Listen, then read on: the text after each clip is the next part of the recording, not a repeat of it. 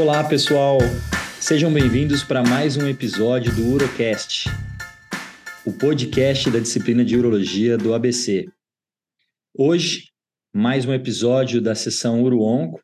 Nós temos dois grandes amigos, dois experts da área de urologia, o Dr. Roberto Machado, uh, que é coordenador e mestre, doutor pela Faculdade de Medicina da USP de Ribeirão Preto, e também é coordenador do Serviço de Urologia do Hospital de Amor de Barretos. Roberto, é um grande prazer ter aqui você conosco. Seja bem-vindo. Obrigado, Willi. Obrigado pelo convite. O prazer é todo meu. Um grande abraço a todos aí no time do ABC. Tamo junto. E lembrando que o Roberto, depois de, de, de vai e vem nessa vida, eu descobri que ele é meu veterano na gloriosa Federal do Triângulo Mineiro. Um prazer, Roberto. Isso aí. E o outro convidado nosso também é um grande amigo, um, um, um cara que está se despontando muito no AC Camargo, é, que vem é, cada vez mais crescendo no, no, no, meio da cirurgia minimamente invasiva. O Éder Brazão, que é um grande colega, que é, fez o Fellow de Urologia, Laparoscopia e Cirurgia Robótica lá no AC Camargo, também em terapia focal é, no Imperial College de London e é também hoje urologista titular no núcleo do AC Camargo, além de ser doutorando pela mesma instituição. Éder, é um prazer estar aqui com você. Seja bem-vindo ao Urocast também. Obrigado, Willi. Prazer é todo meu. É, obrigado pelo convite, a você, a, equipe da Faculdade de Medicina da ABC. Vai ser um prazer aqui estar com o Willi, que é um grande colega, e o Roberto, que é um, uma das pessoas que me me inspirou a fazer também cirurgia minimamente invasiva, desde os cursos lá do ICAD, durante a residência. Então, é muito bom estar aqui com vocês dois. Vai ser muito legal participar aqui hoje. Legal. Boa, Éder. Bem, então, é, não é à toa que vocês estão aqui, né? A gente está falando de vocês dois que trabalham em dois centros de referência, né, na uro-oncologia, né, aqui do estado de São Paulo e a gente pode dizer do Brasil também. E, e, o tema de hoje que a gente vai conversar, né, vai ser sobre a cistectomia radical. Mas a gente vai dar um pouquinho mais de enfoque na parte de derivação urinária e, e a gente vai trazer um pouquinho a experiência de vocês, né, para o nosso público. Lembrando que esse, esse, nosso público é um público bastante heterogêneo, mas ele também tem um, uma participação é, boa da parte dos residentes, né, de várias faculdades, tem uma, um alcance aí nacional. Então a gente vai tentar trazer esse, esse conteúdo e essa discussão para todos vocês. Bem, é, cistectomia radical, né? É, todo mundo que foi residente, a gente lembra que é um, é um procedimento extremamente desafiador, né?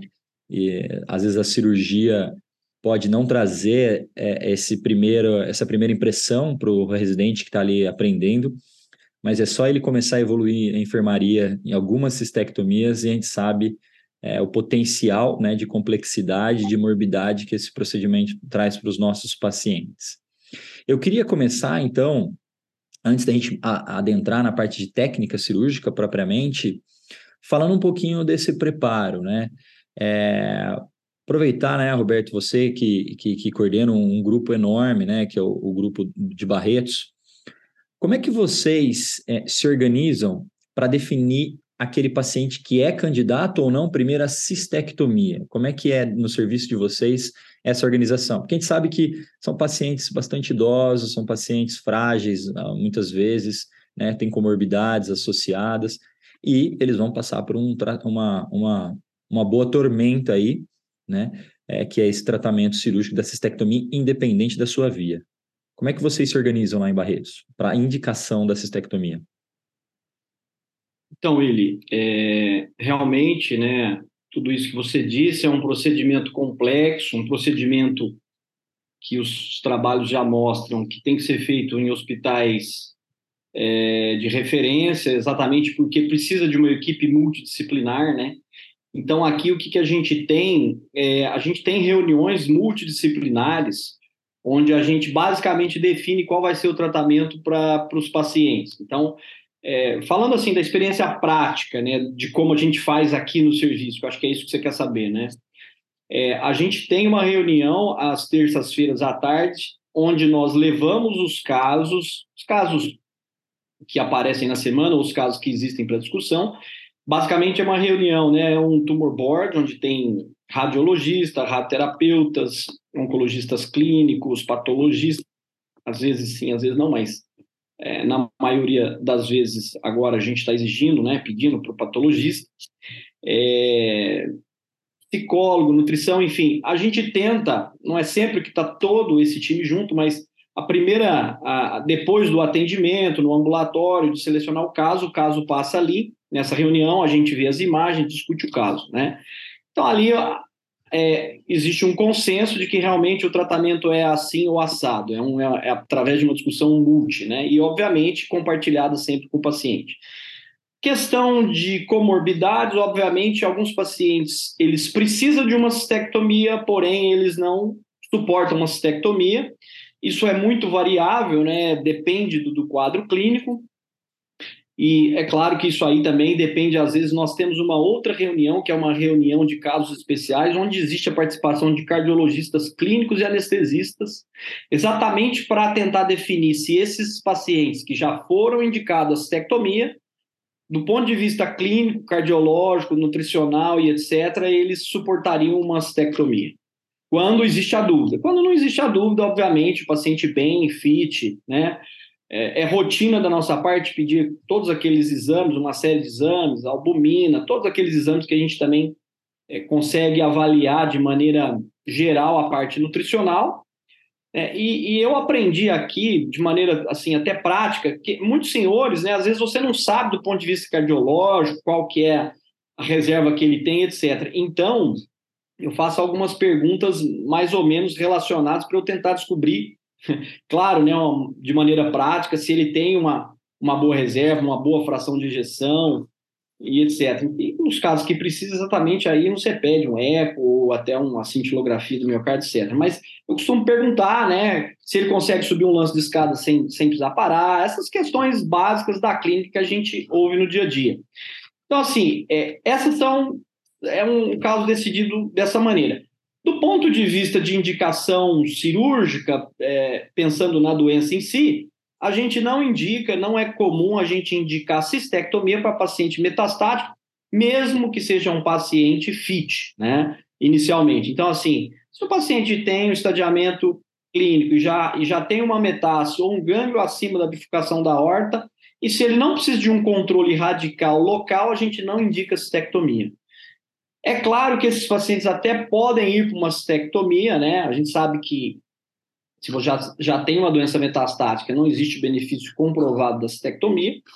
Então, nesses casos, não, mas no, no geral, a gente indica para casos localizados ou localmente avançados com linfonodos regionais, tá? Linfonodos regionais. E sempre aqui a gente indica a QT neoadjuvante nos casos onde também a gente sabe que tem boa indicação, que é no, nos casos uroteliais puro, né?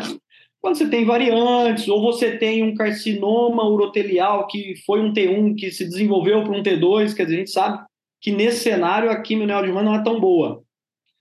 Né? E no caso das indicações precoces, né?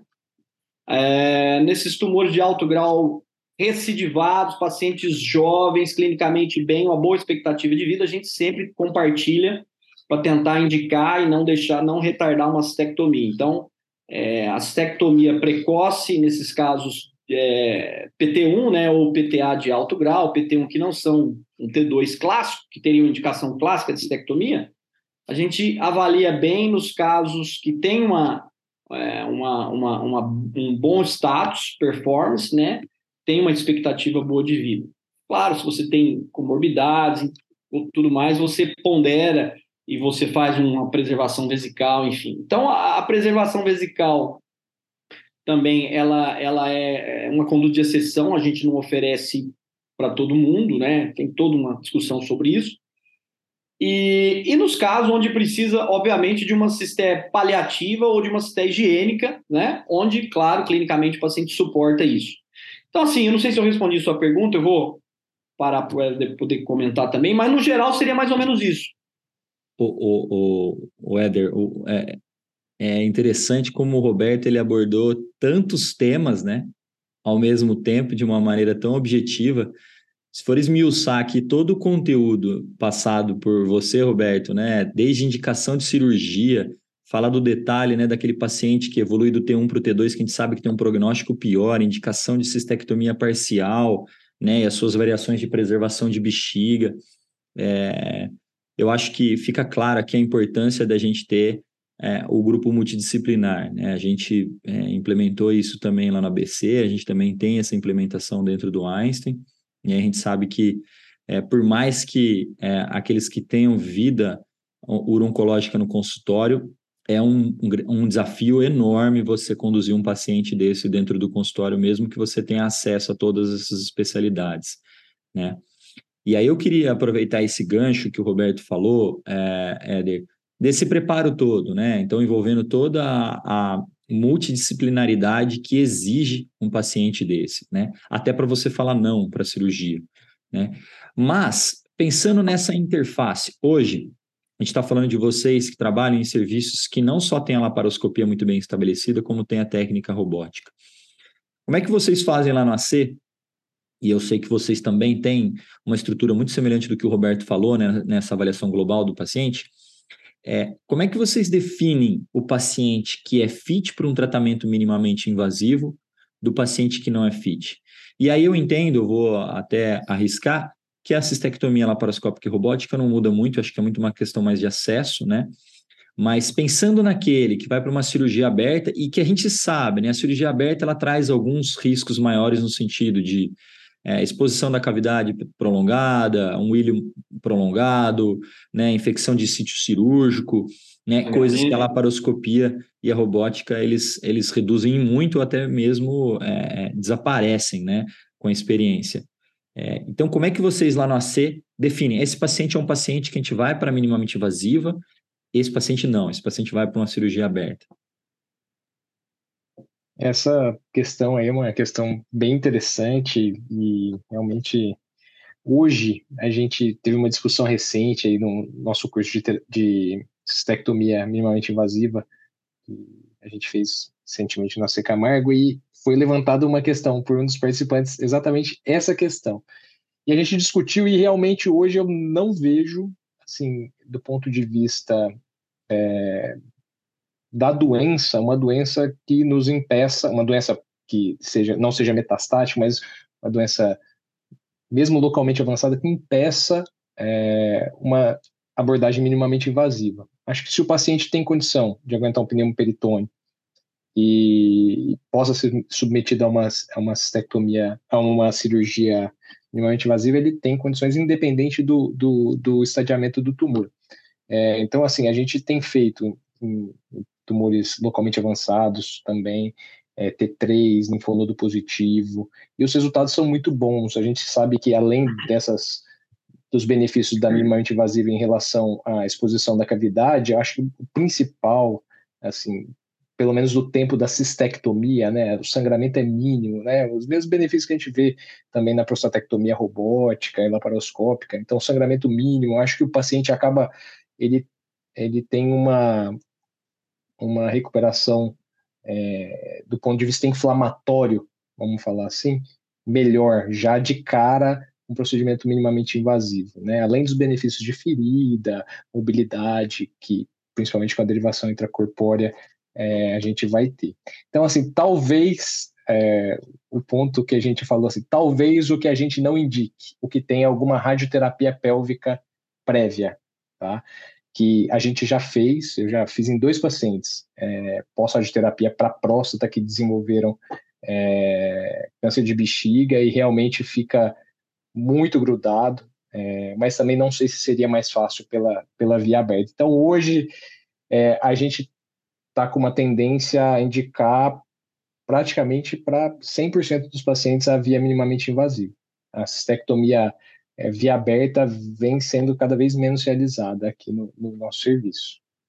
É interessante você falar isso, Éder, porque assim, a mesma impressão que eu tenho é que por mais é, trabalhoso que o cirurgião esteja na, na, curva dele, a parte ablativa ser feita de, de via minimamente invasiva, ela tem um desfecho totalmente diferente. A gente sabe que a gente vai falar de derivação, que é um, é um outro nível de cirurgia, mas a parte ablativa, né, para quem a gente vê cada vez mais os serviços tendo já a formação do residente em laparoscopia pélvica, né, seja com a prostatectomia, seja até com doenças benignas, outros, mas a parte ablativa já muda muito a evolução desse paciente, né, mesmo que às vezes na curva determinada da, da, do, do urologista, ele demore um pouco mais, mas só de você não expor a cavidade, né, você não ter esse trauma grande da incisão, de afastador, que a gente sabe que que tem toda uma repercussão, é, já muda muito né, o desfecho. Diga, Roberto. Willy, é, só para deixar registrado, eu acho que assim, realmente para quem faz a minimamente invasiva, e a gente vê os bons resultados, a gente se empolga, cirurgia é bonita, para ensinar é muito bom, né, a minimamente invasiva. Só para deixar registrado, assim, é, o padrão gold standard ainda é a cirurgia aberta, né, a gente tem que saber disso, né, o Éder falou muito bem, eu acho que hoje raramente você vai deixar de indicar uma minimamente vazio por conta de um estadiamento, eu acho que, né? Algum receio talvez que eu tenha no, quando se indica uma minimamente invasiva pensando no estadiamento seria aqueles tumores é, que porque a minimamente invasiva as pinças são pequenas e você precisa manipular o tumor. Se você tem um tumor muito grande encaixado na pelve, às vezes ele não é nem um T4, não precisa ser um T4, mas ele é um T3 que você tem que manipular demais, ou jogar para um lado, jogar para o outro. Você pode, às vezes, fragmentar o tumor na hora de puxar ou, ou na hora de manipular. Então, assim, é claro que é, os resultados oncológicos eles são semelhantes, tanto na aberta quanto na minimamente invasiva, né? Mas para alguns cenários onde você talvez tenha um tumor maior encaixado numa pelve mais estreita, que você tenha que manipular muito ou puxar muito, talvez não seria um, um bom caso, não sei se o Éder concorda com isso ou não, mas talvez aí nesse ponto uma cirurgia aberta seria melhor indicado. E outra coisa para encerrar seria dizer que também que quando a gente vai ver os estudos, né, quando você olha aí os estudos, inclusive os poucos casos mais randomizados, parte a parte oncológica e funcional não teve muita diferença, mas na prática a gente vê que a recuperação a parte funcional vai melhor. É impressionante isso. Eu não sei por que ainda, talvez os estudos não tenham conseguido mostrar isso, né? Mas, é, é claro, as vantagens de sangramento, recuperação mais rápida, as, ilho, enfim. Mas, do ponto de vista, quando você olha estudo retrospectivo, a gente não tem uma vantagem tão clara documentada. Concorda, Edna? Eu concordo. Acho que esse esse paciente aí com tumor bastante volumoso na pelve, ele vai, vai ser bem mais trabalhoso. Acho que do ponto de vista oncológico, a gente tem que seguir os princípios oncológicos, né? Sempre, né? Independente da via de acesso, isso é primordial é, em se tratando de câncer. Mas eu, assim, o que eu tendo a conversar com o paciente é, assim, vamos tentar. É, eu acho que a gente se, acaba se surpreendendo às vezes com, com algumas cirurgias. É, então, a gente tenta assim ver como que tá. Se realmente é um tumor volumoso, a exposição é, tá difícil, né? Isso daí acaba acontecendo até assim, de, de recordação, até de tumor, mudando um pouquinho de assunto, mas tumor de reto peritônio, que o Willi tem bastante experiência. Uhum. É, mas para bexiga, às vezes a gente acaba se surpreendendo. É, então, a gente tende a tentar passar ótimo, mas realmente esses pacientes com massa uhum. volumosa, a mobilidade é bastante prejudicada Imagina. e tem alguns casos que, que realmente é. não sai sem, sem a mão, né? É. Eu concordo é, plenamente. E eu adicionaria, eu acho que esse talvez, esse tumor que o Roberto falou, né? Principalmente aqueles tumores, tumores de trígono, de parede posterior, que ficam ali, né, na, na transição do acesso, né, posterior para o ápice ali prostático, talvez esse seja um dos grandes, diferentes, grandes diferenças, é, na minha opinião, entre a laparoscopia e a robótica, porque a laparoscopia, nesses tumores, ela acaba sendo uma cirurgia extremamente cansativa, extremamente desgastante. Você tem uma, e você tem, né, inclusive nesses tumores maiores, uma dificuldade de atingir o ápice, a próstata, às vezes, porque você manipula ele não sai da frente. É. E, e na laparoscópica, né, você tem uma certa limitação de movimento. Mas eu acho que é isso mesmo. Se der para fazer, não teria, do ponto de vista de estadiamento, às vezes é um T3 é, de cúpula que não te atrapalha em nada. Quando é. você manipula, ele vai ficar sobrenadando ali. Tá grudado no... ali, né? A gente é, só vai então soltar teria... depois. Exatamente. E uh, falando agora um pouquinho de derivação, né? É, começando com você, Roberto, até em, em relação a isso. É, a gente tem, assim, tem vários tipos de derivação na literatura, né? É, é, algumas derivações que eu acho que boa parte nem são muito afeitas ao nosso meio cultural, né? Talvez por aprendizado, por experiência tal. Mas vamos pensar que a maior parte se resume a Bricker, né? O conduto ileal e anel bexiga. É, e aí teria uma terceira é, derivação, pelo menos eu coloco a ureterostomia, e alguns grupos até colocam a, a colostomia úmida, né? Que a, eu tenho experiência com poucos casos, mas a minha experiência não foi legal com, com esse tipo de derivação. Né? Mas pensando um pouquinho em uhum. derivação, é, fala um pouquinho como é que vocês consideram é, esses pacientes entre o Bricker e a, e a e se você vê espaço para essas outras derivações mais simples e quando? Certo. Bom, é, o, o carro-chefe aí realmente é o Bricker, né? O Bricker, a, a cirurgia de 1950, é a, é a derivação a ser batida, tanto na aberta quanto na minimamente invasiva, né? E a cirurgia robô, a, a, a, né? Aí no caso a ortotópica, eu sempre técnica que eu uso é o Studer modificado, né, semelhante lá à técnica de Karolinska, é, que foi a técnica aberta que eu aprendi lá com o professor Paulo Monte, e a gente tenta reproduzir igualzinho a gente aprendeu na residência, né, fazendo de maneira minimamente invasiva, inclusive, inclusive até usando a cistostomia que ele usa até hoje. Como que, como que a gente escolhe esses pacientes? Aí a, a escolha, é, eu cada vez mais tenho tido mais critério, mais criterioso para indicar uma, uma anel bexiga para os pacientes, né? Na verdade, eu sempre fui bem criterioso quanto a isso, porque depois eu quero até contar uma história de um paciente que, que indicou e, assim, é, eu acho que é legal a gente contar também as, as os nossos monstros, né, os espinhos que estão na garganta, porque todos vamos ter, para que talvez outras pessoas não cometam esses erros. Mas, enfim, é, aí começa sempre com aquelas indicações clássicas mesmo, né? Se o paciente tem uma boa cognição, do ponto de vista de estadiamento, assim, ah, um estadiamento que impediria um T4, um T3, talvez sim. Você pensando num prognóstico pior, você talvez indicaria uma derivação mais simples, mas isso não é uma contraindicação absoluta, né? O que a gente tem de contraindicação absoluta à, à, à seria realmente doenças inflamatórias, você não consegue usar o intestino. Problemas é, hepáticos, né, insuficiência hepática, exatamente porque ali é absorvido amônia, onde vai ser metabolizado, tem muito problema com acidose, com, com distúrbio eletrolítico, né? E função renal. Além de, do ponto de vista de estadiamento, se está invadindo próstata uretra, se você não pode usar uretra, né, congelação positiva da uretra, ou uma invasão do estroma, aí é claro que se você tem uma grande chance de recidiva na uretra, você não vai usar uma ortotópica, você não vai usar uretra. Aí você acaba usando um brick, tá?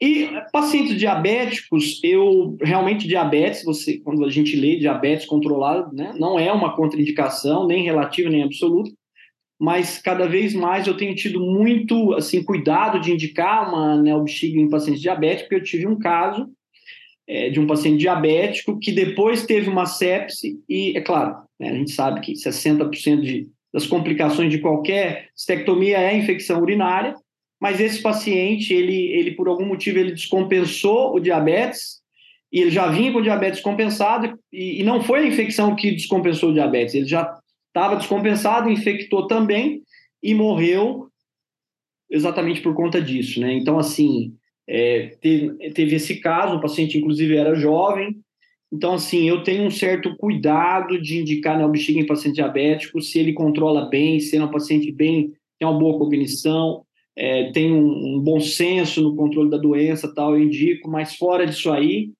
eu não indicaria, né? Então, assim, do ponto de vista de indicação de neobexiga, idade também não vejo. É claro, 80 anos, né? Você sabe que aí, a partir daí, a cognição também já não vai ficando tão boa. Mas se é um paciente, né, relativamente uma boa cognição, mais jovem, que não tem aí doença inflamatória, boa função renal, boa função hepática, né, e não tem esse estadiamento que impeça, né, envolvendo próstata ou atingindo a uretra, é, não teria não teria motivos para para não indicar. Aí o Bricker é a mais indicada exatamente por conta de tudo isso, né? Por exemplo, quimioterapia NEL também não seria uma contraindicação, mas alguns pacientes que ficam muito debilitados, às vezes você até pensa, você indica uma anel bexiga, mas sempre quando, acho que todo mundo, né? Isso não é. Você indica uma anel bexiga, você acaba demarcando porque existe o risco do breaker, não só por sangramento ou por alguma intercorrência, mas às vezes já tive um caso de meso curto que realmente eu não não conseguia é, utilizar o meso de maneira nenhuma e tive que converter para um breaker, né? Por conta de um problema com o meso. Ele tinha é, uma aderência, uma fibrose do meso, um brocotoma de, de alças ali, e como a gente faz Studer, né, o ilho terminal, sempre utilizando o ilho terminal, mais ou menos ali 50, 55 centímetros, eu avalio às vezes pelo calibre da alça. Uma alça com calibre muito fininho, eu acabo pegando 60 centímetros. Uma alça com calibre um pouco maior, eu acabo pegando um pouco menos, 50, 45. Mas também nunca vi nenhum nada escrito sobre isso, calibre e tal, né? Então, mas assim, é mais por por imaginar que, que, que a complacência da bexiga seria melhor, com um pouquinho mais longo intestino. Mas, enfim, é basicamente isso. E a ureterostomia cutânea, aí você. São pacientes mais frágeis, pacientes eh, mais debilitados, geralmente são pacientes asa 3, já com algum distúrbio pulmonar, ou com prognóstico pior, ou que tenha, né, por algum motivo, uma intercorrência severa durante a cirurgia, você acaba evitando de usar o parte intestinal, que realmente é o que, eh, vamos assim dizer, é o preocupante, né?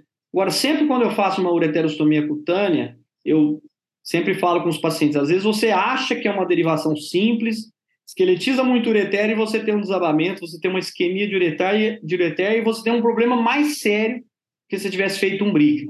Então, por exemplo, se você tem um paciente obeso com ureter fino, é um problema. É um problema você botar esse ureter na pele. Agora, se você tem um paciente magrinho, né, um rosinho magrinho com ureter dilatado, você pode esticar esse ureter até lá no calcanhar, que não tem problema.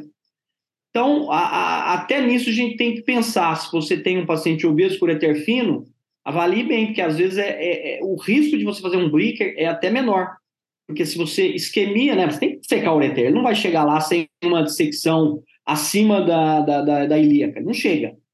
E aí, se você faz a ureterostomia cutânea num, num paciente já obeso, né, com panícula adiposo longo, sabendo sabidamente que vai ter uma isquemia né, do, do ureter um pouquinho distal, e ele distende no pós-operatório por um ilho por, ou, ou, por alguma outra coisa, vai esquemiar, vai desabar, aí é nefrostomia. Então, assim, é, é complexo, é um julgamento complexo, né? E, e eu acho que é legal você tocar nesse assunto, Roberto. É, é minha impressão em relação ao bexiga é a mesma coisa. Eu acho, acho que você foi até elegante em falar criterioso, mas eu acho que a neobexiga uhum. realmente, é, eu acho que a gente precisa pensar uma, duas, três, quatro, cinco, seis vezes, porque no fundo a gente está oferecendo um tratamento oncológico, mas a gente também está oferecendo um tratamento de qualidade de vida para esse paciente, né? E às vezes a gente arruma uma dor de cabeça maior do que se ele tivesse um conduto na cara dele para ele manipular ali, né? Sabe que esses pacientes, boa parte deles, é, tem dificuldade com, com, com a lavagem da bexiga, né, com cateterismo, com esvaziamento. Existe a, o risco né, do cateterismo. Fica, fica incontinente, boa parte deles, né? E, e... e nós não temos nenhum estudo, né, de, de, de, relevância, de evidência, né, Éder, que realmente fala que uma derivação, em termos de qualidade de vida, é superior à outra. Não temos. É. Parece que tem um estudo aí que, que, em pacientes jovens que melhora a imagem e tal, mas estudos é, com boa evidência, não, nós não temos. Não, são só série, são só estudos retrospectivos, né? A gente até fez um trabalho de revisão lá no nosso grupo da BC, que publicou no Brasília, é, capitaneado pelo Cristiano Link, que exatamente é isso, são estudos retrospectivos, né? Com follow-up curto, é, com avaliação extremamente heterogênea, e até onde tem o nível de evidência, não há um, um impacto na qualidade de vida é, entre um e a outra derivação. Né? Existe até alguns trabalhos, os trabalhos com maior follow-up, acima de 10 anos, mostrando que a qualidade de vida é melhor até no Bricker, em, em boa parte dos pacientes. Né? Então, eu acho que tem que ser muito criterioso, porque da mesma forma que a gente compra uma oferta de qualidade de vida, a gente compra a morbidade de como manipular essa, essa derivação, né? É, e é extremamente é, é dispendioso E, e aqui, né, família, né, né? Só, só corroborando o que você está falando, nós já revertemos derivações urinárias, neobexiga pabrica, e curiosamente eu tive que transformar, já transformei, né, reverti ureterostomia cutânea para neobexiga, de um paciente que fez de urgência, e depois, paciente jovem, e depois ele quis uma neobexiga, e teve um paciente, um pescador, inclusive, que ele, ele fez um tratamento de preservação, recidivou, foi para um breaker, foi tranquilo a cirurgia dele, mas ele queria suicidar com a bolsa por conta do estômago. Depois desse caso, eu acabei é, colando a, a, bolsa em todo mundo e esperando aí dois, três dias, uma semana. Peço o paciente voltar, então eu conecto a bolsa, vejo se não tem alergias, mas é mais para saber a, a, o psicológico desse paciente com estômago, né? Esse paciente, ele foi irradiado, porque ele tinha uma preservação vesical, ele foi para um brica e depois eu acabei transformando ele numa anel bexiga, mas nós temos aberta. E foi um, impressionante, né? Como que tabagista pesado, não parava, não parou de fumar e foi um dos casos que foi assim mais liso, mais tranquilo. É impressionante como foi bem a cirurgia dele. Inclusive falei, olha, se perfurar, né? A gente não sabe, uma alça irradiada, não se faz neobexiga em alça irradiada, isso é contraindicado. Ele falou, oh, doutor, você tira essa bolsa de mim ou eu me mato. Então, é, envolvemos psiquiatra, envolvemos ouvidoria, assistente social, família, e aí foi com o Manel Bexiga e está feliz da vida. É legal você falar isso, porque eu ia tocar nessa, nessa pergunta para o Éder, né? É, com a experiência Desculpa, de vocês. Éder, tô... não, que isso, Mas tô... é um caso interessante para comentar. Não, é de lá. troca de, de, de, derivação, né? É, oferecer uma derivação no segundo momento, né? A gente tem uma experiência lá na BC de, de pegar esses pacientes muito nesse cenário semelhante, às vezes de imprevisibilidade no intraoperatório, que você acaba optando por uma derivação mais simples, que é a ureterostomia, e depois você oferece a conversão para o Bricker. Confesso, que eu não tinha, eu não tenho experiência de conversão para anel bexiga da ureterostomia, né? É, mas para o Bricker a gente oferece bastante. É, e, e, o outro aspecto, a gente tem uma parceria muito interessante com, com um dos AMES lá né, é, de São Paulo, que eles têm um trabalho fantástico, que é exatamente fazer essa imersão né, da vida de um ostomizado, né? Então, é, tem esse trabalho da, do, de ver outras pessoas sobre o uso da bolsa, né? Tem grupos de psicologia, né? Mostrando o cara que vai para a cirurgia e o cara que está esperando a cirurgia, né? Mostrar, ter essa divisão de, de experiência ali, igual um, um grupo de aleitamento materno, né? Que tá, a mulher que está começando, a mulher que já está bem, a outra que vai estar tá grávida ainda, e, e, e trazendo essa divisão porque é, já tem trabalho, né? Isso é muito bem consolidado, né? Não só suicídio, como depressão e outros problemas relacionados à estomia, né? Ou até mesmo só a retirada da bexiga, né? Que a gente sabe que é algo bastante impactante. Mas aproveitando então que, que, que o, o Roberto tocou nesse assunto, Éder, o que eu queria te perguntar, você é, um, você é um, um grande amigo e eu sei da sua experiência com a reconstrução intracorpórea, né? É, vocês já têm essa experiência a ponto de é, praticamente né, não ter a cirurgia aberta aí né, no hall é, e, e, ser para casos muito selecionados. E a reconstrução intracorpórea? Né? A gente sabe que é algo novo, isso aí, isso aí até, vamos colocar aí, eu lembro que eu estava em Los Angeles, na, na USC, conversando com, com o Gil e o, e o, o Desai sobre isso, e eles estavam lá patinando, a gente estava falando disso 2017, 18.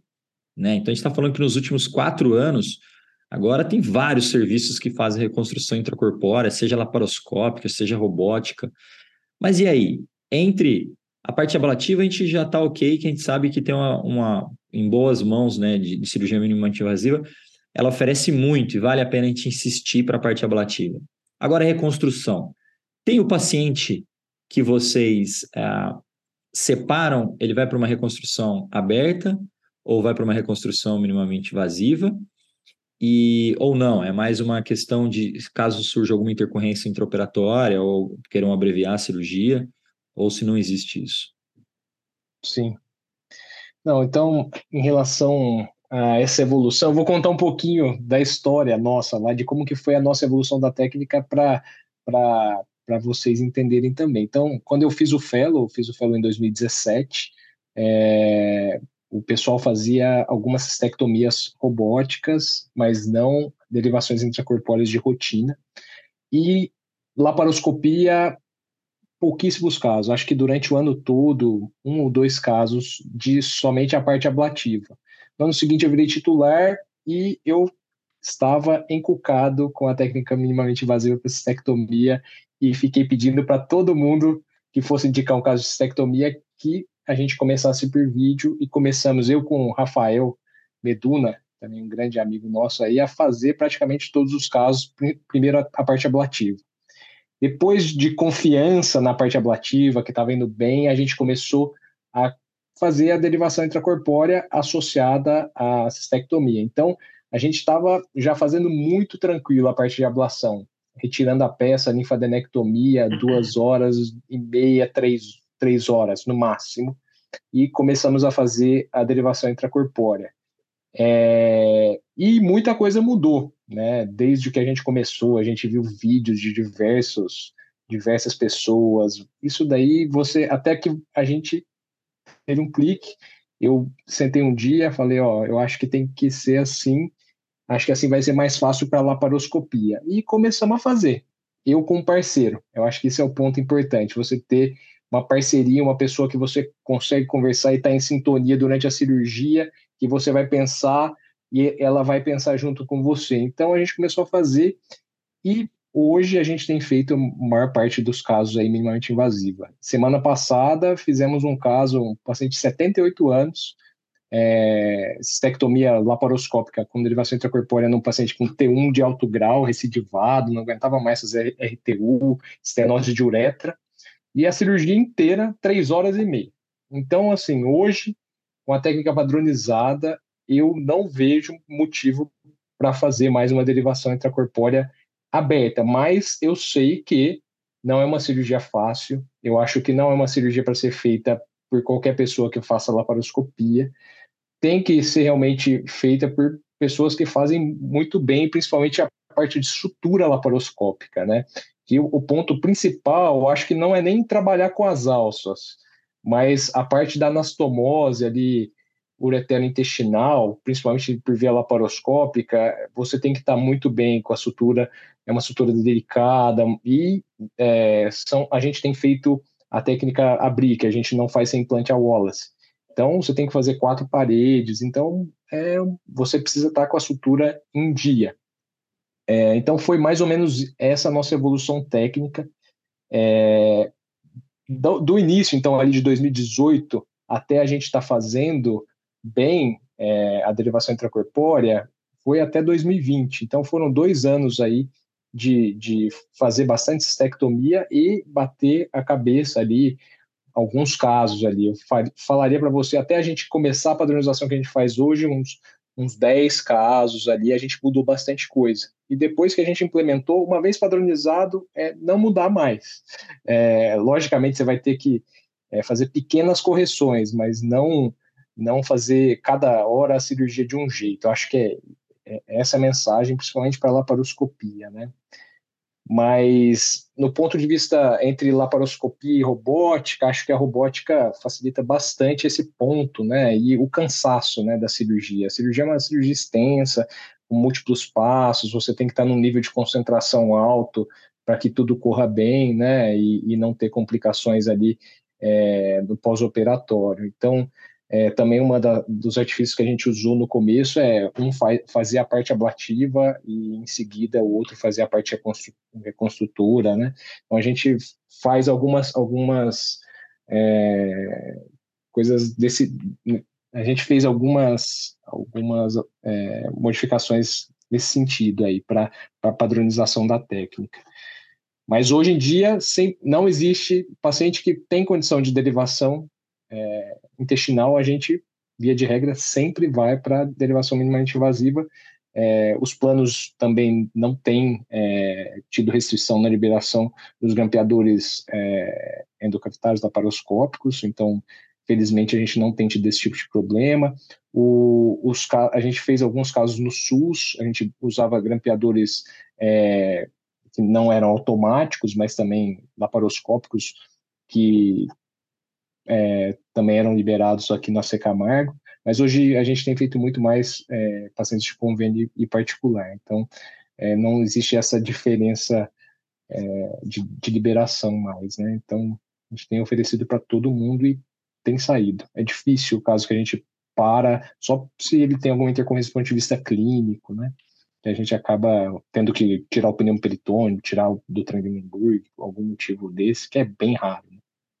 Legal, é, é, é, interessante, né? A gente vê o quanto que evolui, né? A, a, se a gente falasse disso há quatro anos atrás, em qualquer grupo acadêmico, né, com, com, com pessoas experientes, a gente ia estar tá falando jamais, né? Eu lembro, eu, eu também tive a oportunidade de ir para o Montessori em 18, inclusive, e lá eles falavam, não, não faz sentido algum fazer reconstrução intracorpórea, né? O, a gente sabe também a derivação aberta ela é rápida, né? É, é, para quem está habituado. Eles justificam que o tamanho do corte que você tira a peça, você reconstrói, né? Exato. o francês é magrinho e alto. Agora, vai fazer isso num, num é. sobrepeso, num, num, você vai ter que abrir. Então, assim, eu sei que o pessoal do IRCAD, né, os franceses vêm, eles, eles justificam isso aí, né? É, mas justamente, a gente faz, a gente ainda faz laparoscópica, né, faz a parte estipativa, ablativa, e, e, e nesses pacientes muito magrinhos, pequenininhos, onde realmente, com um corte aí de 8 centímetros, você faz uma incisão transumbilical para tirar a peça, você consegue reconstruir. Agora, num paciente obeso, ou um paciente até com sobrepeso, né, você não consegue, porque, a, não sei se o Éder faz dessa maneira, mas a gente transpõe o ureter esquerdo para o lado direito, né? E aí o ureter, ele não, ele não, ele não, não sai aqui na pele. É, Exato. Você, você vai ter um problema sério que é a grande crítica da extracorpórea, é a isquemia do ureter distal, né? Então, assim, pensando em, em, também do ponto de vista de estudo e mostrando vantagens, ainda não tem uma grande vantagem de uma técnica sobre a outra, né? pensando na extracorpórea para intracorpórea. Mas essa isquemia do ureter essa isquemia do ureter esquerdo ela é mais acentuada na extracorpórea, sem dúvida, principalmente nesses casos pacientes obesos, né, IMC mais alto. Eu acho que Sim. tem muito da, da, da experiência do cirurgião com a técnica, né? Claro que vai ter cirurgiões que estão tão afeitos com a cirurgia minimamente invasiva que às vezes ele vai ele vai operar muito melhor aquele, aquele procedimento, né? Por via laparoscópica, robótica, do que se ele fizer uma conversão ali, né? É. é, e isso tem a ver com curvas, tem a ver com acesso. E é, bem, né? e é bem isso que o Eder falou: se você tem um time afinado, né? Porque a cirurgia tem que andar igual uma orquestra, né? Você não sozinho você não consegue fazer absolutamente nada. E se você não tem ali um, um câmera bom, no caso da laparoscópio, um auxiliar, você não faz a cirurgia. Não adianta porque você não faz. Inclusive, inclusive o time todo, né? Instrumentação, porque vai material. Exato. É um jogo muito rápido ali, né? Então, tem que ter um time muito afinado. É uma orquestra mesmo. É uma orquestra. E, e hoje, Éder, é, que tipo de energia que você usa? A gente usa Ligasure, basicamente, para fazer cistectomia. É, acho que ela, o Ligasure ajuda muito no tempo da linfadenectomia, eu gosto bastante. E ali nos pedículos é, a gente tende a usar bastante Moloch e não usamos grampeador. Eu sei que algum, alguns cirurgiões usam grampeador ali no, no, pedículo, mas a gente tende a usar Hemolock. Então, acho que o, Ligashore ajuda ali na dissecção também do pedículo, ligar vasos pequenos, a gente hemoloca os vasos maiores e, e ganha um tempo muito bom. E, e, é... e vocês, vocês têm usado quantos trocáteres para acesso na laparoscópica? Na laparoscópica, cinco trocáteres de início. Assim que a gente retira a peça, não sei como é que o Roberto faz a parte da derivação, mas a gente passa um trocáter suprapúbico, isso na laparoscópica, suprapúbico e faz o grampeamento das alças por esse trocáter suprapúbico e o fechamento depois da, intero, da entero-entero pelo trocáter do cirurgião aqui da mão direita. Então, eu uso esses dois trocáteres, o suprapúbico, então o segundo auxiliar, ele vai ali por baixo e, e, e grampeia, eu consigo, eu me sinto mais seguro na laparoscopia em ver bem o meso, para não grampear o meso é, obliquamente, ter algum, algum, alguma isquemia de alça, então eu fico bastante seguro com essa exposição. É, então, acabam sendo seis trocáteres, mas em homens eu utilizo essa própria incisão e eu retiro a peça preferencialmente por fone steel. É, comunicação e aí você já usa esse, esse trocáter suprapúbico. Exatamente, exatamente. Então, esse trocáter suprapúbico vai ser onde eu, eu vou fazer o fone steel para retirada de peça. Em mulheres, via de regra, a gente tende a tirar a peça por via vaginal, a não ser um tumor muito volumoso que a gente não consiga. Então, fica também uma, uma incisão suprapública que, que não, não afeta muito o paciente. E você, Roberto, você também não tem, você não gosta também do, do grampeador? Como é que vocês é, fazem a, a, a, principalmente o pedículo, né? Porque realmente o grampeador, é, eu tenho a impressão não, que ele agiliza no, bastante. No pedículo vesical, a gente nunca usa grampeador, até pelo custo, né? Uhum. É, da mesma maneira que o Ed disse, é Hemolock e, e Ligasure, eu também gosto, minha preferência é o Ligasure Merlin, né? É uma, uma pinça, já estou acostumado a trabalhar com ela. Quando muda, parece que assim, parece que eu estou olhando para, sei lá, é estranho, é muito estranho quando você... Dirigindo carro ah, manual, né? Exatamente. Quando você fala, ah, hoje tem, não tem o Merla, tem, por exemplo, um, um Harmonic. Putz, então, assim, é um negócio tão, é, tão condicionado, né? Tão de arco reflexo que você, você é o que ele disse, né? Principalmente material. Mas aqui a gente não tem tanto esse problema. O que a gente mais tem é, como a gente opera muito com residente e, e os residente, fellow e residente, os fellows tudo bem, ficam um ano tal, mas os residentes da cirurgia oncológica eles rodam muito. Então aí é sempre um problema, né? E raramente a gente está com o time titular operando junto é sempre com o Felo, o Felo opera bastante, e com um residente. Então, essas cirurgias, elas são feitas basicamente com Felo e um residente. Agora, na, na quando eu estou fazendo a intracorpórea, na robótica, aí sempre tem um titular para no grampeamento, para ajudar, porque realmente é uma cirurgia, a intracorpórea tem que ter dois titulares. Você consegue fazer com fellow bem treinado, mas fora disso, se você não tem uma equipe muito orquestrada, afinada, é uma cirurgia que exige muito, então não dá. Acho que não é para uma equipe que está em treinamento essa cirurgia quando você. Claro, né, o residente fellow está ali olhando, treinando, mas se você se propõe a fazer o laparoscópico ou robótica, aí precisa. A extracorpórea não, a extracorpórea é tranquilo, dá para fazer até com fellow, com residente, é bem tranquilo a cirurgia.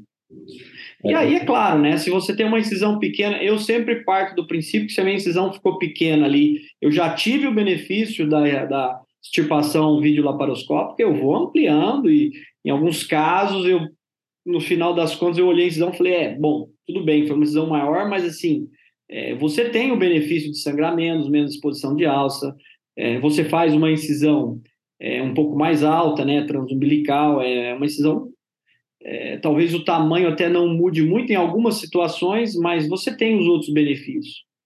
Ah, sim, né? A gente pega esse paciente que fez a parte ablativa, pelo menos, pela. pela é outra evolução. Ou robótica é outra coisa. É, é apesar de os estudos não mostrarem né, que o ilho é menor, mas a gente vê que é, é analgésico. A situação do paciente no leito é outra. É, Exato. Enfim. É, e, e aqui, espaço, só para. Só é, nós temos um, uma avaliação né, retrospectiva que o Felo está fazendo nos nossos casos, onde a nossa ideia é provar que nesses casos de cistectomia minimamente invasiva, é, nesses pacientes com HB baixo, né, nós temos muitos pacientes que já chegam anêmicos para cirurgia, e nos pacientes desnutridos, a cistectomia é, minimamente invasiva, mesmo a extra corpórea, né, que é a nossa maior experiência com a laparoscópica, você tem menos problema com parede e recuperação mais rápida. Exatamente por conta de ilho, conta de hérnia e por conta de sangramento menor na minimamente invasiva. Então, nós estamos selecionando esses casos de anêmicos e desnutridos que, que eu acredito, né? Vamos ter que ver isso aí, mas eu acredito que eles vão, teoricamente, assim, teria. Hoje eu vejo que para anêmico e desnutrido, a minimamente invasiva teria que ser uma, uma das principais indicações. É interessante você falar isso, né? É igual quando na curva você converte uma prostatectomia radical da laparoscópica. É uma, é uma tragédia, né? O paciente sangra muito Sim. mais, né? É um paciente que eu costumo brincar com os residentes que ele, ele já ganhou uma transfusão automática, né? Felizmente a gente não vê quase mais esse paciente. Mas a, a eu, também sou é, da mesma linha que você, Roberto, no sentido de, mesmo que você faça a mesma incisão, o tempo de barriga exposta a céu aberto faz to, toda a diferença. Tração na né? parede, né? É, aí você pega um paciente desnutrido, que já tem dificuldade de cicatrização, que já chega anêmico, que vai sangrar. E, e, nós, e, você sabe, tem um estudo já antigo que mostra que se o paciente toma uma transfusão de sangue, ele piora o prognóstico. Né? É. Ah, não, ele, ele tomou o sangue, então já é um viés de seleção. Não, o própria reação imunológica do sangue piora Sim. o prognóstico do câncer. Então, assim, eu acredito que esses pacientes ainda estão meio que é, subestudados, né, vamos assim dizer. Marginalizados, não subgrupos, né? né? É, marginalizado, não existe subgrupos, mas é o que a gente está tentando juntar para ver se, se realmente isso faz sentido. É, e, e aqui a gente está falando da experiência de vocês dois em dois centros que a gente tem toda uma estrutura, né, que dá suporte para vocês, né? Mas se a gente claro. pegar até trabalhos de primeiro mundo, a gente sabe que é, 20%, ou às vezes até menos, dos pacientes candidatos à cistectomia recebem cistectomia como tratamento, né? Então, é, a gente também tem que chegar nisso, né? Quando a gente vai ver essa literatura internacional, é, a gente também tem que ser muito crítico, né? Do que vem para a gente, porque a gente sabe que são pacientes mega selecionados, né? Então, é, é, é, é outro, principalmente aí para os residentes, para os mais novos, também entender disso, né? É, em relação ainda a questão de, de técnica, o Roberto falou que ele separa normalmente ali 50 para anel bexiga, 50 centímetros, o Éder, e às vezes até nesses pacientes que têm a, obesos, né, que precisa aí de um comprimento maior, separa até um pouco mais. Como é que você faz? É... E, e, outra, já emendando uma segunda pergunta, você chega a medir propriamente ou você tem algum algum, alguma forma já de, de, de é, simplificar essa medida? É, então, eu faço muito parecido com o que o Roberto falou, é, a neobexiga. Neobexiga eu não faço ainda ela totalmente laparoscópica, tá? As neobexigas que a gente fez aqui todas foram robóticas, então as derivações urinárias que eu faço intracorpórea laparoscopia pura é somente conduto ileal só a uhum. título de, de nota aí. Não, não me aventurei ainda nesse cenário, até porque as indicações são bem menos frequentes. Aí 90% dos nossos pacientes acabam indo para conduto ileal. É, mas em relação. Qual foi a pergunta mesmo? É da extensão, né? Da, da alça. A da extensão. É. Eu já, eu já vi grupos, da alça. eles levam a alça, né? Ah, sim. Como Se a alça né? chegou, por exemplo, Isso. no, para fazer a uretra, você já tem um comprimento adequado, né? Você leva Sim. a alça até lá a uretra, esse é um comprimento já adequado. O, o que eu costumo fazer, eu, eu, eu uso um algodão cortado já 15 centímetros e coloco ele de uma ponta a outra, estico, acho que é mais fácil esticar um fio do que esticar uma régua, alguma coisa assim, e eu uso ele para medir. Então eu ainda meço, no caso da derivação é, com o neo bexiga, mas hoje, já na, na, para o Breaker, é muito visual. É, o que eu faço? Eu meço ali uma distância é, a partir da válvula secal que chegue o Breaker bem na parede, então eu faço esse teste, chegando ele bem na parede, ali aquela, aquela ponta distal, vai ser aquele, aquele lado, eu passo um ponto de reparo e apresento, com esse ponto eu levo a alça em direção à pelve, né? Com a alça em direção à pelve, com uma distância mais ou menos da, do, do alvo, né, ali para o meu trocar ter mais ou menos 20, 25 centímetros, é mais ou menos essa distância que eu vou usar do brick ali, 15 a 20 centímetros. Então, meu ponto vai ser ali. É, então, no brick, hoje eu já tenho mais segurança para fazer visual, mas também é um, é um tempo que você gasta que é muito curto, principalmente se você não tiver uma régua muito grande lá dentro, você acaba não, não tendo tanto tempo perdido medindo a alça, acho que não, não tem grandes problemas também em medir. Acho que é até melhor que Messi, para não ter erro, né? Vocês fazem também assim, Roberto? Eu, eu, eu, eu, eu também costumo fazer essa, né? Você, às vezes, o trocater até da direita vira o, o da, da derivação, né? E você consegue, a partir dele, já ser a medida. Se a alça está saindo, né? Está chegando nele e chega na pelve, ela é um comprimento que é o comprimento que vai fazer, por exemplo, pelo menos o conduto ileal, né? Sim, sim. É, é uma preocupação que eu tenho, né, quando, quando vai fazer o breaker, um paciente, paciente magro, acho que não, é, não tem tanto problema. Você faz um breaker mínimo aí, até 10 centímetros você consegue, né? É, mas o, o, que o pessoal às vezes não entende, que, ele, que eles imaginam o seguinte: ah, o paciente é obeso, então eu vou fazer um breaker longo. Isso não adianta, porque não é o comprimento da alça que vai levar o estômago lá na parede, é o meso. Né? Na verdade, o que impede o breaker, a, a alça de chegar na parede, não é. é você pode fazer um, um breaker de 5 centímetros, não tem problema, ele chega lá na parede, não é. Mas às vezes o pessoal fala, ah, vou fazer um breaker maior porque o paciente é obeso. Bom, é o meso, é o, a preocupação é sempre o meso. Então, uma das coisas que eu sempre que eu me adentro numa barriga, eu já vou direto ver como, que tamanho que é esse meso, se, se é aquele meso longo, né, aqueles pacientes que têm realmente aquela alça que vai de um lado para o outro, que vai lá na pelve que volta, você não precisa se preocupar com o tamanho do breaker, né? Agora, se você tem um meso curto, aí, aí, aí, aí você tem que se preocupar, porque aí você vai ter que talvez fazer relaxamento de meso, tá? Você vai ter que talvez desvascularizar um pouco a alça distal é, e ver a, se você desvasculariza ela de maneira proposital, aí você faz um breaker um pouquinho maior, desvasculariza de maneira proposital, vê aonde, é, até onde esquemiou, para que, que aí você vai ter certeza que esquemiou, sei lá, um centímetro ou dois centímetros de alça distal, mas o resto está bom. E depois você amputa isso. É, mas, de maneira geral, eu sempre meço o breaker, né? 15 centímetros de breaker, de, de, de alça de ilho, né? Isoperistáltica é o, é o padrão. Mas se o paciente é magrinho, 10 é, centímetros, 15 centímetros, 20 centímetros não faz tanta diferença, né? E, geralmente, pacientes magros, eles têm um meso longo, né? Você leva a alça na pelve, você leva na parede, você leva para um lado, leva para o outro. Então, é bem tranquilo de fazer nessa situação. Eu, Mas eu, é a primeira né? coisa que eu é bem o obeso que é o problema, né? É, infelizmente. Meso pesado, meso retraído. Para o cirurgião é o que traz o desafio maior, né? Mas é, aí sim, você pega aquele obeso com uma alça fininha e um meso aguerrido, pronto, você arrumou um problema para derivação. A gente tem essa experiência, inclusive, na, na linfadenectomia retoperitoneal, né, que o Éder comentou, daqueles meso pesado, né? Você não consegue sair do campo, você fica mexendo. Parece que Exato. o trem de Lemburg não ajuda na cirurgia, Exato. né? É, Exato. E aí, até falando um pouquinho dessa experiência, o Roberto tocou numa, numa questão de como que é o dia a dia dele lá em Barretos.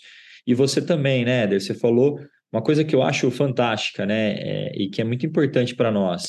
Vocês juntaram dois caras, pegaram uma técnica cirúrgica, se dedicaram àquela técnica cirúrgica, né? É, foram estudar, foram não só fazer, né? Não fazer por fazer, mas foram estudar, foram trocar experiências, né? E vocês têm esse alinhamento. Hoje, vocês ainda fazem sempre os dois juntos?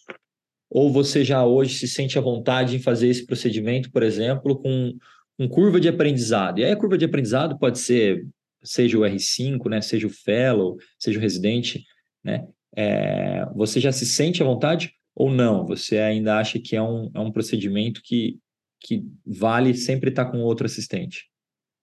Outro assistente sempre... não. Um outro é, assistente é, que faça sintonizado, isso. né?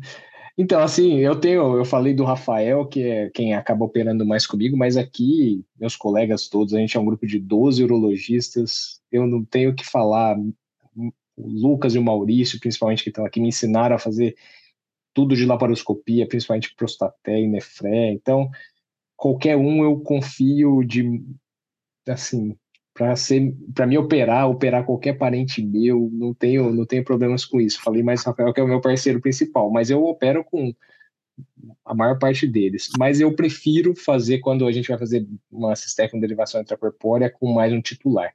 Eu acho que para o fellow, é, ele ele está ali em campo. É, já fiz algumas, mas é mais sofrido assim. O tempo cirúrgico fica mais estendido. E uma coisa assim que eu até gostaria de deixar registrado, eu acho que a via minimamente invasiva é uma via, mas o que importa é o paciente ficar bem, entendeu? É isso que importa. O paciente tem que ficar bem. A gente não pode é, colocar o paciente em risco em, é, por conta de uma via de acesso. Então, a, a, cirurgia não pode ficar muito extensa. O paciente não aguenta um trem por 8, 10 horas. Isso daí não, não, não, não é admissível, né? Então, é, eu acho que para quem está tá começando, é, acho que tem que focar principalmente nesses passos. Ficar bem na parte ablativa, é, de preferência com um parceiro, sintonizado, de preferência com alguém que saiba fazer, já né, não reinventar a roda. É, então, isso não, não é necessário mais, né? É, então, tem, existem pessoas que sabem operar, fazer a técnica, e não, não é demérito nenhum pedir auxílio, né? Acho que a gente só cresce junto, né? Não, não tem não tem por que a gente reinventar a roda, bater a cabeça que tanta gente já bateu antes mas ainda prefiro fazer a cirurgia é, com, com algum, alguma pessoa mais experiente, justamente pela segurança do paciente. É, acho que a cirurgia tem que ser rápida e talvez isso daí seja o principal fator para o paciente ir, ir, bem também, né? Quanto menor tempo cirúrgico, menor é, tempo de exposição ao gás, menor sangramento, menor Trendelenburg, menor sobrecarga cardiovascular, menor é, inflamação. Então o paciente vai melhor. É, acho que a derivação ainda é um, é um, um, ponto que a gente tem que fazer com, com uma pessoa mais experiente, sim. E Roberto, falando também dessa experiência de curva, né? O Éder acabou tocando um pouquinho nisso, né? E aqui a gente, os três têm contato com o ensino de fellows, né? É, vocês chegam a ter, a tentar dar essa oportunidade do passo a passo, né? A gente sabe que cistectomia é uma cirurgia, já como foi, ficou bem claro aqui, o Éder é, foi muito feliz agora no comentário dele, né? É, não adianta é, fazer, inventar nada, né? É uma cirurgia que, não. por melhor que você seja, você pode quebrar a cara, né? Independente de, de tempo de estrada que você tenha. É, mas o aproveitamento nessa curva de aprendizado, né? Vocês têm essa oportunidade com os fellows de, às vezes, envolver na parte ablativa, que seja, né? E, e a parte reconstrutora, é, reconstrutiva, às vezes, ficar para extracorpórea num primeiro momento, e aí no segundo momento, né? Eu entendo que eu não vejo, pelo menos na minha experiência, é, a participação na reconstrução intracorpórea na fase de aprendizado, eu acho que é, é demanda muito, muita técnica por um tempo curto, né? Como você mesmo comentou, o fellow fica um ano, mas ele roda com um, roda com outro, tem vários procedimentos que ele vai estar ali aprendendo. Por melhor que ele saia, né? E que a gente acredita que ele saia, eu ainda acho que é um passo muito delicado, assim como eu trato a linfadenectomia retoperitoneal, né? Lá no nosso serviço, também é, é uma cirurgia que eu não vejo, é, são poucos passos que eu envolvo, né? A, a, essa curva de aprendizado, mas vocês têm algum, algum, alguma forma de envolver eles nesse sentido? Sim, isso aí, eu acho que assim, a maneira do ensino hoje é, é assim, né? É no passo a passo. E aí a prostatectomia, ela ela dá uma guinada para isso aí, você o fellow residente que já começa a se envolver na prostatectomia, apesar de não ser uma cirurgia fácil, né? Eu sinceramente acho que uma prostatectomia preservadora, ela é mais difícil que uma cistectomia, do meu ponto de vista hoje. É, é Concordo. É, concordo, né? Mas como você tem um maior volume de próstata, né? E aí todo dia você está fazendo próstata por vídeo, todo dia tem lá duas, três, enfim. E, e, e o fellow acaba vendo, vendo e entrando, entrando. Quando ele chega na cistectomia, que cistectomia não é todo dia que tem, né? A gente tem um volume razoável de cistectomia, mas e aí ele vai estar tá mais habituado, por exemplo, aqueles passos de, de, de, que é o normal da minimamente invasiva, aqueles passos básicos, posicionamento, inserção de trocáteres e coisa e tal. é, isso ele já está bem tranquilo, eles vão fazendo, né, tal. É, e aí depois é, é bem escalonado, né? No caso da, da, da prostate, da, da cistectomia, primeiro disseco, eu disseco um, quando eu estou né, fazendo alguns casos, falo, olha, você vai vir aqui, eu vou dissecar o ureter, ver como é que faz. Aí eu escolho o ureter que eu vou dissecar e mostro para ele. Pá, seca o ureter. Aí toma, faz, seca do outro lado. Entendeu? Então vou fazendo escalonado. Ó, agora nós vamos dissecar aqui, eu faço a linfadenese sempre no final, faço primeiro a cister, né? Então vamos aqui, ó, vamos secar aqui, vamos achar a endopélvica de secar aqui a parede lateral da bexiga, desse lado direito, por exemplo. Abro tal, seco sem, sem tirar a parte superior, deixando ela colada, tal. Aí ele seca do outro lado. Agora vamos para o posterior, abre aqui o, o, fundo de saco, aborda as vesículas, denovillier, e aí se ele tiver bem, é, dependendo é, da habilidade, ele vai fazendo. Mas assim, quando a gente está com Felo ou está com outro titular, não é sempre gente tem oportunidade. O está falando, se, se a gente tivesse a oportunidade de operar com dois titulares, seria ótimo. Mas às vezes nós não temos essa oportunidade aqui de estar tá sempre um ali para te ajudar. É, mesmo que o cara fique num auxílio ali, é, uma mão do titular que entra ali, você já vê a mudança na cirurgia. É impressionante quando você está junto Sim. com os colegas, né? E aí, independente de qual colega seja, igual ele está falando. Entrou ali, você já vê que a pegada do tecido, a maneira de expor, de levar o aspirador, então, assim, tudo isso faz a diferença. Mas ele vai fazendo a cirurgia por passos, né? E aí, é claro, ele vai seguindo ali nos passos, é, se a coisa vai evoluindo bem, se o caso também é favorável, ele vai seguindo.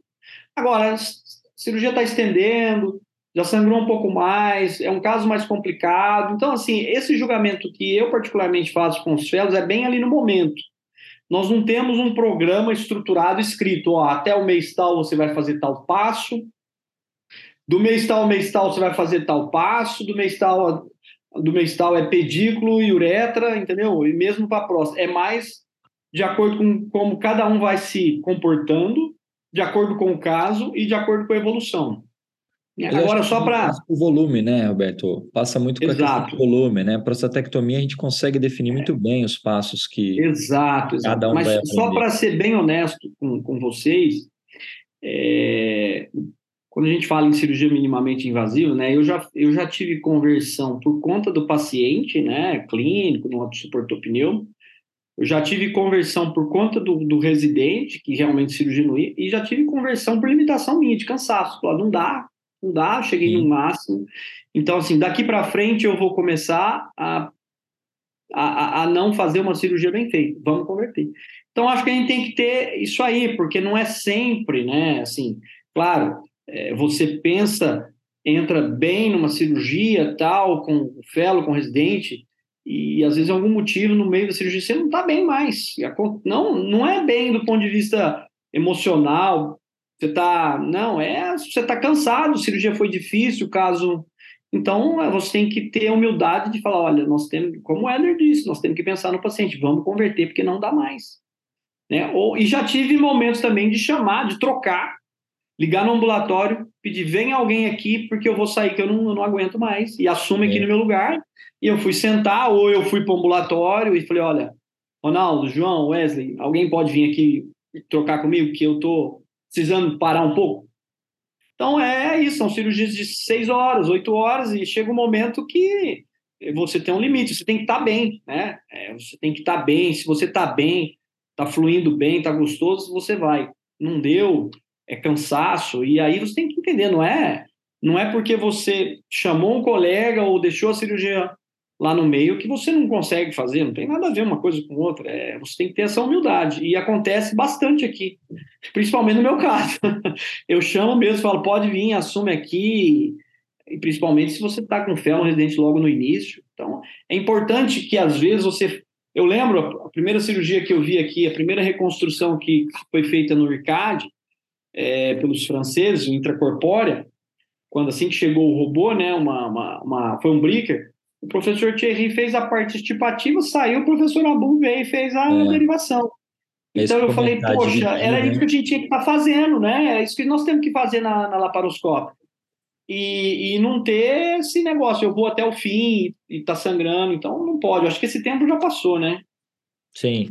É, eu comecei a, a, as primeiras cistectomias com, com o Fernando, né, lá do ABC, e a gente tinha muito isso, né? De tipo, é, a gente é muito mais eficiente se a gente faz uma, uma, parte. Era no começo, né? Um faz a parte ablativa, outro faz a parte reconstrutiva. Exatamente. Você mesmo, vai fazer melhor, com certeza. E mesmo, às vezes, quando a gente tinha um, um volume muito grande e tinha, às vezes, dois casos complexos no dia, um já chegava, fazia parte ablativa, saiu, o outro já chegava só na parte reconstrutiva Exatamente, e conseguia conduzir. Isso aí, esse jogo. E a é cirurgia corria assim super bem, super bem, porque é a gente está diante de uma situação que é adversa, que é um ensino, e às vezes você está como titular único no campo, né? Não é um. É, é... E, cirurgia, né? Eu, eu, eu comparo, eu falo, presidente, é um processo artesanal, é manual, é artesanal. E, e, e é como se você estivesse correndo uma maratona, você tem que entrar bem né? Você, por que, que as cirurgias elas acontecem de manhã? Não é só porque o paciente está de jejum e precisa, é também você estar tá bem. Claro, você vai fazer uma cirurgia à tarde, mas está bem, você está acostumado, você tem que estar tá bem. Né? Não é nem questão de horário, mas você tem que estar tá bem. Se você não está bem, pede para outro fazer. É, bom, eu, eu, a gente acaba que esse tema, a gente acaba se alongando mesmo, né? É um tema que né, a gente que é da Uruonco sabe o quão desafiador que é, né? E, e vocês que têm grande experiência, né? Eu acabo que eu aprendo muito aqui nessas discussões, né? Com vocês. Se deixar, eu ficaria a noite inteira aqui. É, é, é uma baita oportunidade e ainda mais é, esses reencontros, né? De, de poder ver vocês e estar tá discutindo sobre esse assunto que eu acho extremamente complexo. Né, e ainda mais nesse momento que a gente está com a reconstrução intracorpórea cada vez mais se estabelecendo. Eu queria deixar para a gente fazer considerações finais, né? Já adianto o agradecimento mais uma vez ao Éder, ao Roberto, né? É um prazer ter participado aqui com vocês hoje. Né? Aprendi muito. E, por favor, Éder. Willi, eu que tenho a agradecer aí, realmente foi muito gostoso falar com vocês aí, aprendi bastante também, é sempre excelente trocar experiências, né? Cada um acrescenta algum, alguma coisinha. Você sempre sai melhor quando você está conversando com pessoas, né? E com pessoas boas, melhor ainda. então, é, obrigado pelo convite. Estou é, à disposição aí para outras outras conversas aí que forem necessárias e encorajo a todos aí, se quiserem é, entrar em contato comigo, combinar algum dia de vir conhecer o serviço aqui na Camargo, eventualmente é, participar de alguma, alguma cistectomia, fiquem à vontade, tá? Vai ser um prazer recebê-los. Não, a gente não, não tem aquela periodicidade como uma prostatectomia, mas vai ser bem legal recebê-los. E é isso. É, é um tema que eu gosto muito e pretendo continuar aí evoluindo e vamos, vamos continuar aí é, tocando nas fronteiras aí, né? Então, sempre com responsabilidade, obviamente, mas a gente tem que colocar para frente. A gente que é novo tem que dar gás, não podemos parar. Boa, Éder. Roberto, por favor. Eu também, Will, queria agradecê-lo, agradecer todo o time aí do ABC, eu tenho muitos amigos aí, um prazer estar aqui com vocês, né? Eu não tenho Aqui no interior a gente não tem tanta oportunidade de estar sempre juntos, né? Mas realmente é, faço minhas palavras do, do Éder, a gente aprende, a gente é, melhora, né? E a gente tem que estar com a mente sempre aberta para isso e dizer que obrigado aí pelo, pelo convite, pelo prestígio, tá? Foi um é um grande prazer e pode sempre contar comigo. Tá? Um abração a todos. Obrigado você, Roberto. Obrigado você mais uma vez, Éder. Bem, pessoal, então eu encerro esse episódio do Urocast na sessão Urologia. É, e a gente se vê numa próxima, falando muito mais sobre urologia. Um abraço a todos e até a próxima.